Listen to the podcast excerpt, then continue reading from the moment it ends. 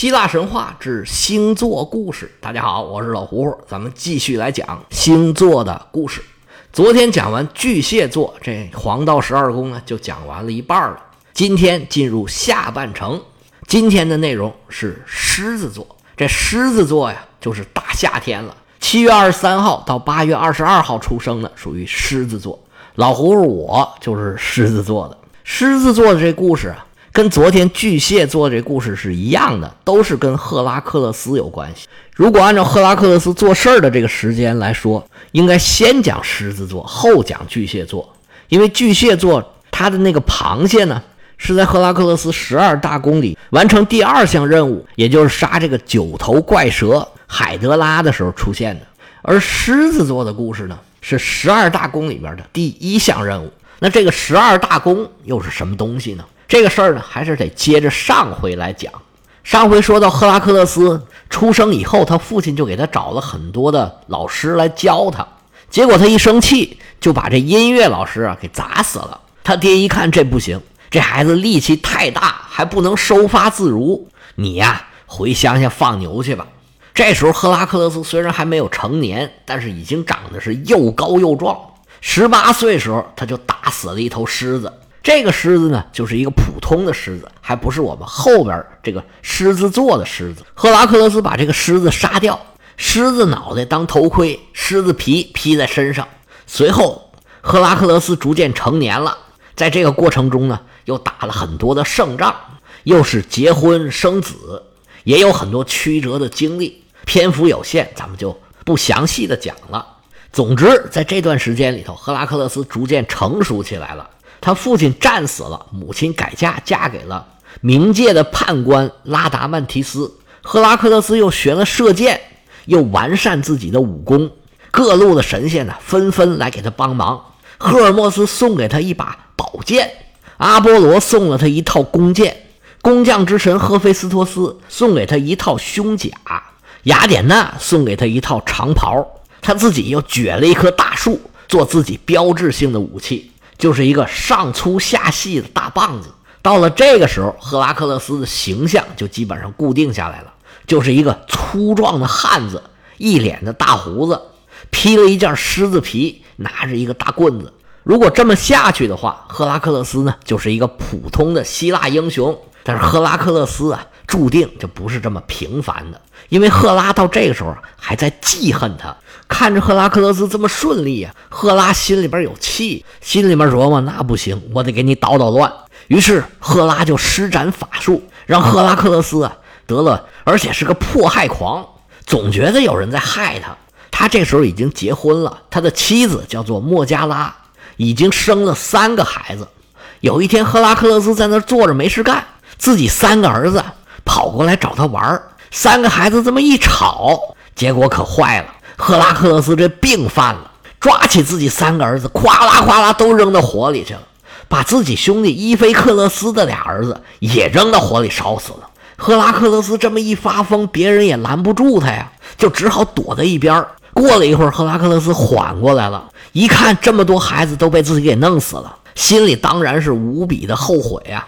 赫拉克勒斯这时候就选择自我放逐，离开城市，跑到荒山野岭里生活。过了段时间之后，他稍稍平复下来，但是内心还是很痛苦。那太痛苦，受不了怎么办呢？又是希腊人的老套路，去德尔菲啊求神谕。他来到了德尔菲，德尔菲的皮提亚女祭司求完神谕之后，对赫拉克勒斯的称呼都改了，正式开始管他叫赫拉克勒斯了。在这儿呢，咱们就得说一说赫拉克勒斯这个名字。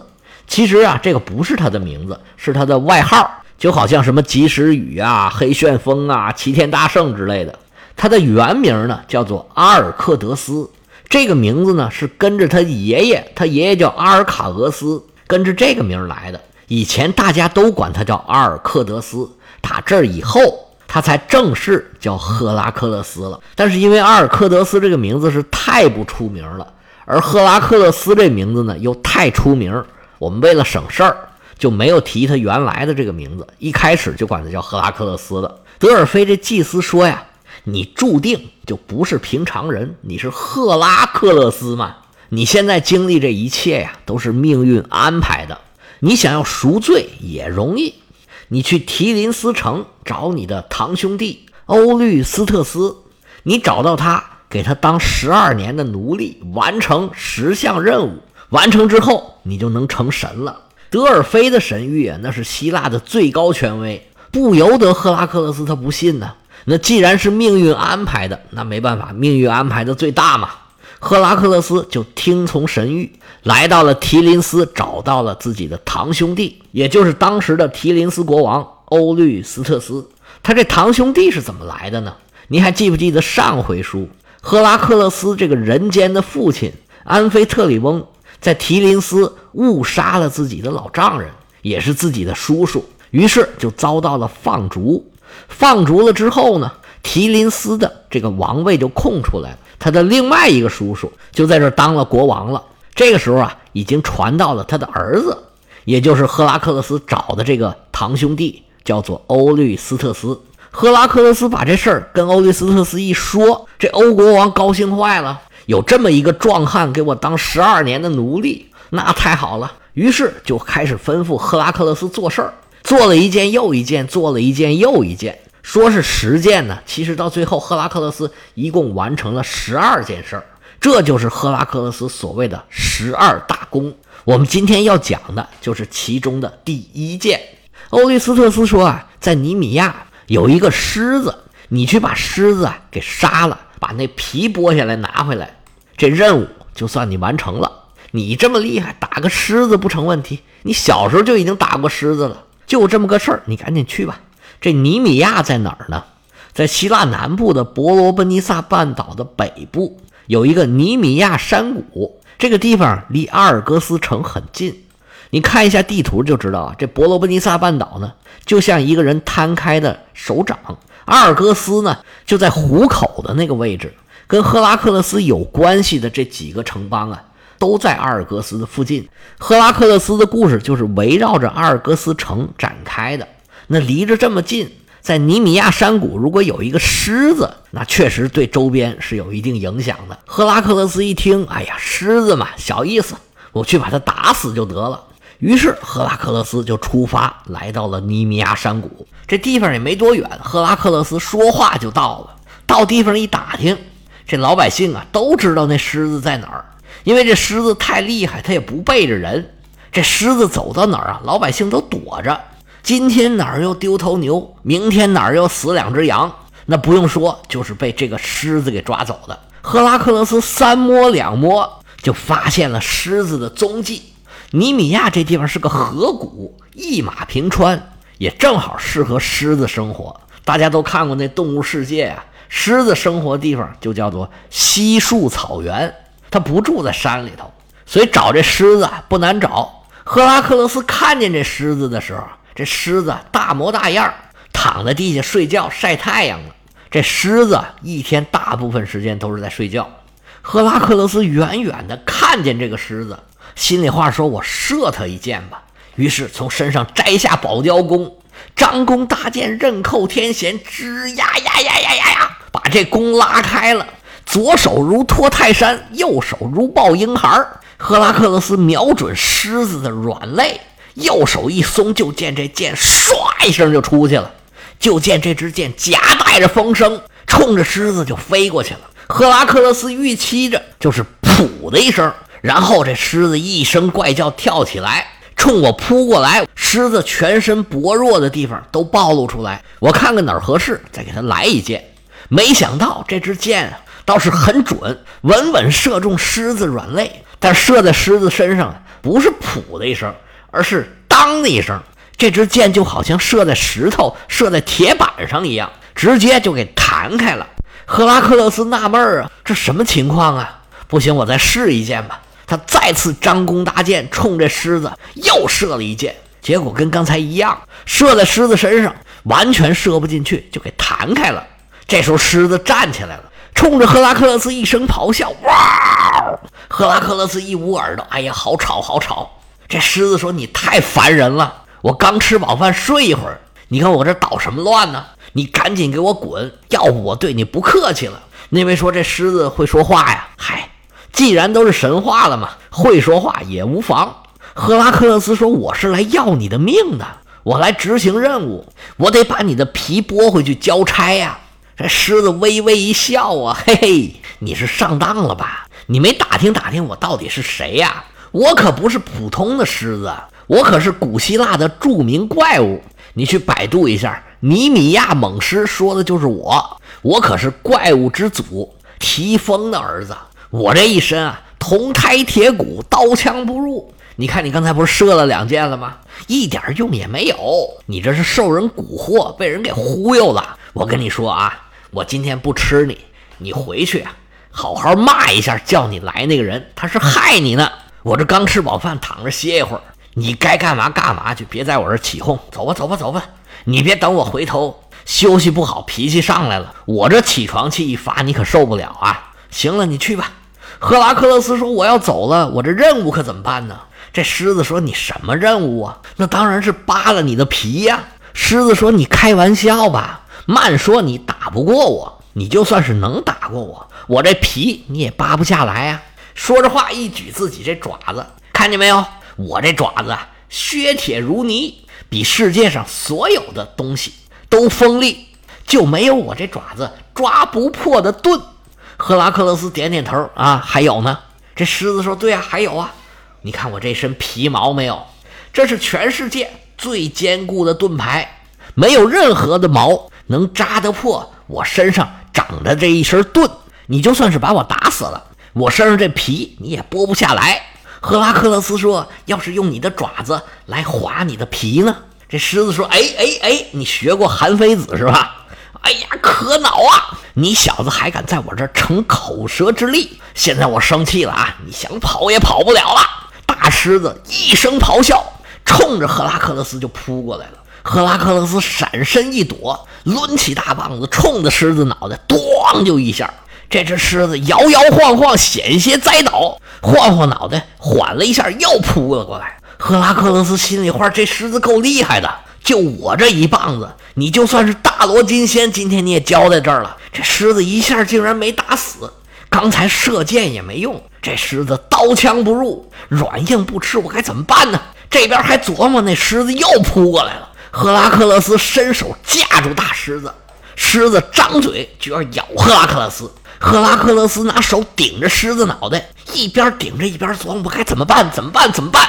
眼看着这狮子牙就咬到赫拉克勒斯的脑袋了，这狮子的口臭都扑到赫拉克勒斯脸上了。赫拉克勒斯灵机一动，右胳膊一弯，左手一攥右手的手腕，身形一转，扑通。赫拉克勒斯勒住狮子的脖子，就把他摁倒在了地上。这狮子拼命挣扎，赫拉克勒斯可不管那，紧紧勒住狮子脖子。狮子说：“你松开，你松开。”赫拉克勒斯说：“我不松，我不松。”狮子挣扎几下没起来，眼看着呼吸是越来越弱，这么大一只狮子就活活被赫拉克勒斯给掐的窒息而亡。赫拉克勒斯看这狮子没气儿了，长出一口气呀。行了，第一项任务终于算是完成了。站起身，刚想往回走，哎，且慢，这个任务啊是让我拿着狮子皮回去交任务，我这装备还没捡呢。赫拉克勒斯剥了半天，这狮子皮没剥下来，他忽然想起来，哦，原来他是刀枪不入。幸亏他刚才给我讲了这个以子之矛攻子之盾，要不我还想不起来呢。于是赫拉克勒斯。举起狮子的爪子，在狮子身上啊，刺儿一拉，哎，果然把这狮子皮就给剥下来了。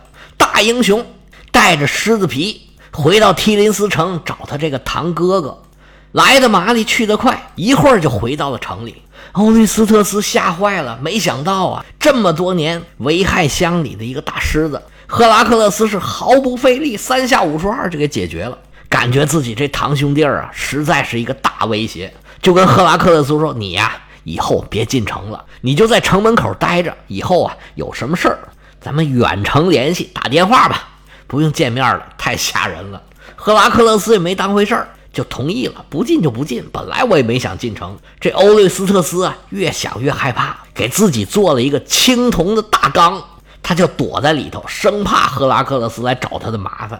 赫拉克勒斯杀了这狮子，得了一身狮子皮。这狮子皮可是宝贝，刀枪不入啊！赫拉克勒斯就拿这狮子皮啊做了一身盔甲，往身上一穿，这就成了赫拉克勒斯的标志性的形象。而这个狮子就被宙斯升上了天空。成了一个星座，也就是今天咱们讲的这个狮子座。讲到这儿啊，这狮子座的故事就讲完了。关于这个赫拉克勒斯，我还想多说两句。我们都知道，这个赫拉克勒斯啊，是一个西方的希腊神话里面的英雄人物，但是他有极大的可能跟我们日常啊接触一个佛教里边的人物是有关系的。这个人物就是韦陀，你去寺庙里就能看见韦陀。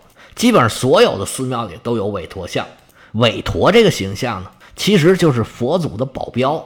他拿的这个降魔杵啊，其实就是赫拉克勒斯手里边这个大棒子。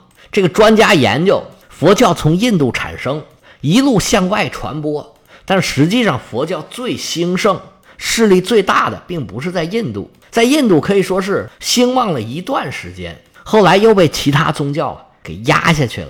反而是在它的北部地区，就是现在阿富汗、巴基斯坦，还有中亚的那些什么什么斯坦的这些国家，以及西域地区，也就是现在我们这新疆地区，逐渐的传播开了。其中最兴盛的就是犍陀罗地区，也就是现在以阿富汗为中心的这个地区。而在公元前四世纪，亚历山大东征的时候，他的势力也到达了这个地区。而且当时希腊人呢，作为征服者，他们作为贵族。在这个地区，他们叫巴克特利亚地区，持续了很长的时间。而跟着希腊人赫拉克勒斯这个形象就被佛教给吸收了，逐渐转化，就形成了现在韦陀的这个形象。后来佛教逐渐传进中国，在中国呀发扬光大，我们中国人把这个形象进行了本土化，所以现在这个韦陀看起来就是中国人的形象。不过在敦煌以及阿富汗的一些地区。比较早的这个韦陀，他就是披个狮子皮，拿个大棒子，长一脸大胡子的这个赫拉克勒斯的形象。佛教传到犍陀罗这个地区，他也被当地的希腊人的贵族给接受了，在这里发展了相当长的时间。实际上，在唐朝的时候，唐僧取经去印度啊，已经没有那么多佛教的东西了。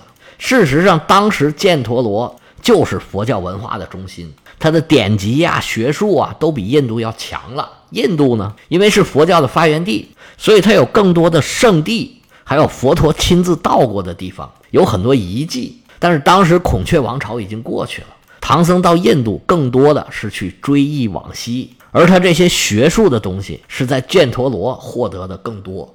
而在犍陀罗呢，这佛教后来啊，由于受到伊斯兰教的冲击，也都逐渐没有了。前些年那个巴米扬大佛都被塔利班给炸了。后来因为中国人接受了佛教，实际上佛教的中心就变成了在中国。